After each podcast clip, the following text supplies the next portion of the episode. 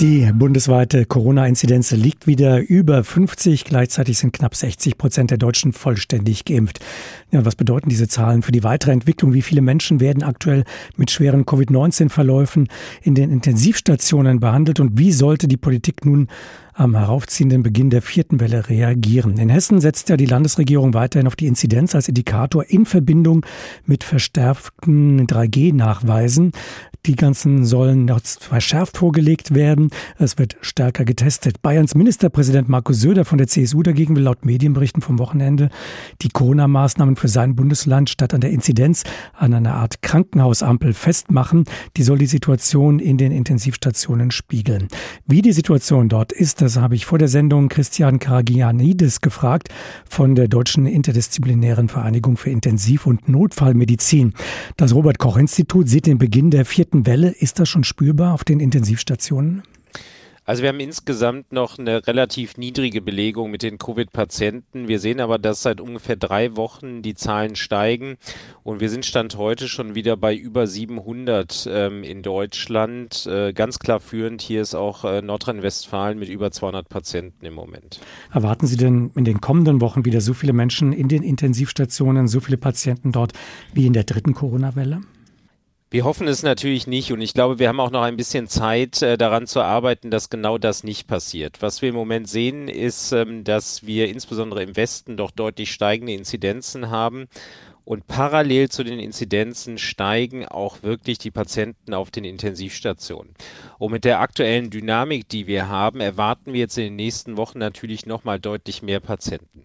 Wie viele das am Ende werden werden und ob es nochmal richtig viel sind, das hängt ganz entscheidend davon ab, wie sich die Impfgeschwindigkeit in den nächsten zwei, drei Wochen entwickelt. Im Moment haben wir noch die Chance, die Menschen so gut auf das Virus vorzubereiten und so viele noch äh, ausreichend zu immunisieren, damit wir eben nicht wieder das Gleiche erleben, was wir im Frühjahr erlebt haben. Welche Patienten, welche Menschen kommen aktuell mit schweren Verläufen in die Intensivstationen? Sind das spezielle Altersgruppen? Sind das Menschen mit Vorerkrankungen? Wie sieht das aus? Welches Bild haben Sie da aus den Intensivstationen gewonnen? Ja, wir haben im Moment natürlich noch relativ wenig Patienten ähm, im Vergleich zu der zweiten und dritten Welle. Was man aber jetzt schon sehr deutlich sieht, ist, dass wir nochmal eine Verschiebung der Altersstruktur bei den Patienten haben zu noch jüngeren Patienten. Wir hatten im Jahr 2021 mit Beginn des Jahres noch ungefähr ein Durchschnittsalter von 71 Jahren auf der Intensivstation. Das ist mit der dritten Welle schon auf 64 Jahre runtergegangen. Und wir sind jetzt dabei, dass wir noch weiter runtergehen und gerade bei uns in Köln ähm, ist es so, dass wir doch relativ viele junge Menschen haben, so im Alter zwischen 20 und 50 Jahren. Wir sehen ganz vereinzelt Patienten, die vielleicht auch geimpft sind vorher oder vollständig geimpft sind die eine Immunsuppression haben, aber der Größteil der Patienten, den wir sehen im Moment, sind ungeimpfte junge Menschen. In den Vereinigten Staaten, Großbritannien und auch in Israel, da hört man sehr viel von Impfdurchbrüchen, also dass Menschen mit einer doppelten Impfung trotzdem erkranken, so erkranken, dass sie auch ins Krankenhaus müssen. Ähm, sie sagen, das sind in Deutschland Einzelfälle nicht vergleichbar mit Situationen in anderen Ländern bisher?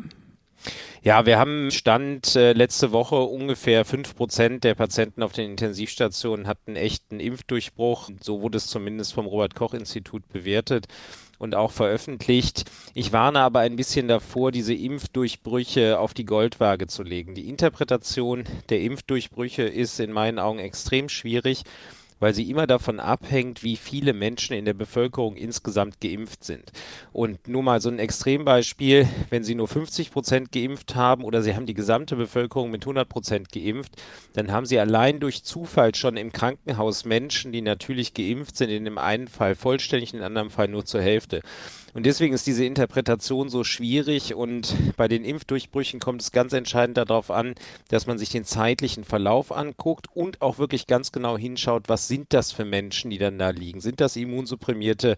Sind das hochaltrige Patienten oder sind das junge Patienten, wo man eher sagen würde, naja, die haben wahrscheinlich schon einen Immunschutz aufgebaut?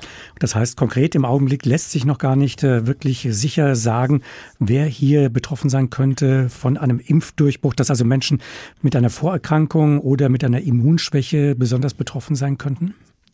Ja, die einzelnen Fälle, die wir haben, und das sind ja zum Glück in Deutschland wirklich wenig, Das sind vereinzelte Fälle, die zum Beispiel eine Rheumatherapie haben. Dazu gehört insbesondere das Methotrexat und das Cortison, wo die Impfung einfach nicht so gut angesprochen hat und wo wir ganz vereinzelt dann auch Patienten auf den Intensivstationen sehen. Was uns, glaube ich, dazu bringt, dass es ganz wichtig ist, dass wir insbesondere für die immunsupprimierten Patienten. Das heißt konkret also Menschen, die eine Immunschwäche haben genau eine Immunschwäche haben, die entweder angeboren ist, das eher seltener, oder halt durch Medikamente erzeugt ist. Und das haben wir in Deutschland gar nicht so selten, insbesondere bei den Rheumapatienten. Und da würde ich es ganz stark empfehlen, dass wir sehr schnell mit dieser dritten Boosterimpfung zu den Patienten gehen, weil wir dann nochmal glauben, dass die nochmal besser geschützt sind vor dem Intensivverlauf. Was bedeuten die steigenden Inzidenzen für die Situation in den Intensivstationen? Gesprochen habe ich darüber mit Christian Kargianidis von der Deutschen Vereinigung für Intensiv- und Notfallmedizin.